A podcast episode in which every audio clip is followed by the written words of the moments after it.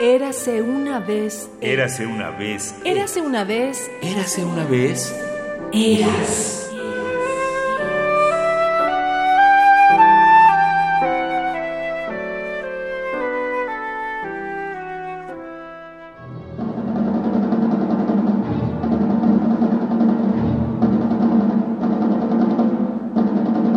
Doctor honoris causa que la Universidad Nacional Autónoma de México otorgó al maestro Joaquín Gutiérrez Heras en el 2011, Juan Arturo Brennan apuntó.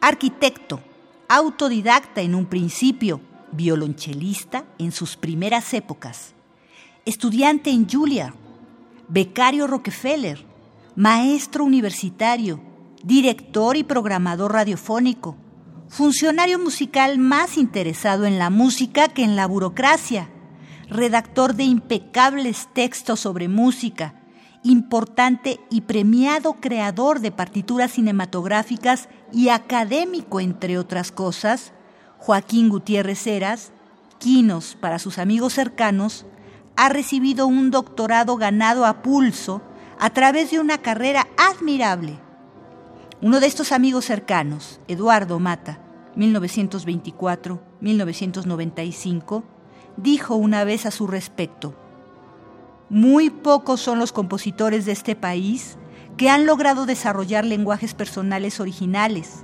apoyados en un oficio irreprochable. Gutiérrez Heras tiene ambos, siendo además un lúcido poeta de sonidos digno de su tiempo y de su entorno. Palabras de Juan Arturo Brenner. El maestro Raúl Herrera, pianista y musicólogo, comentó sobre Joaquín Gutiérrez Eras.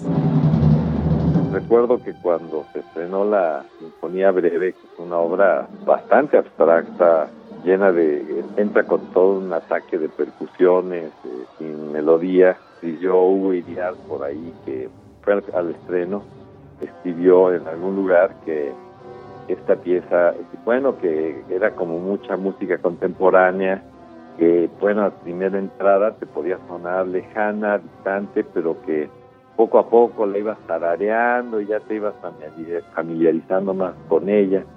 Y se encontró Joaquín con Hugo Iriart y le dijo, a ver, tarareala. Porque es una verdad porque imposible de tararear son efectos sonoros no, no melódicos como es el como si es el caso del, del postludio donde sí podrías estar tarareando ¿no?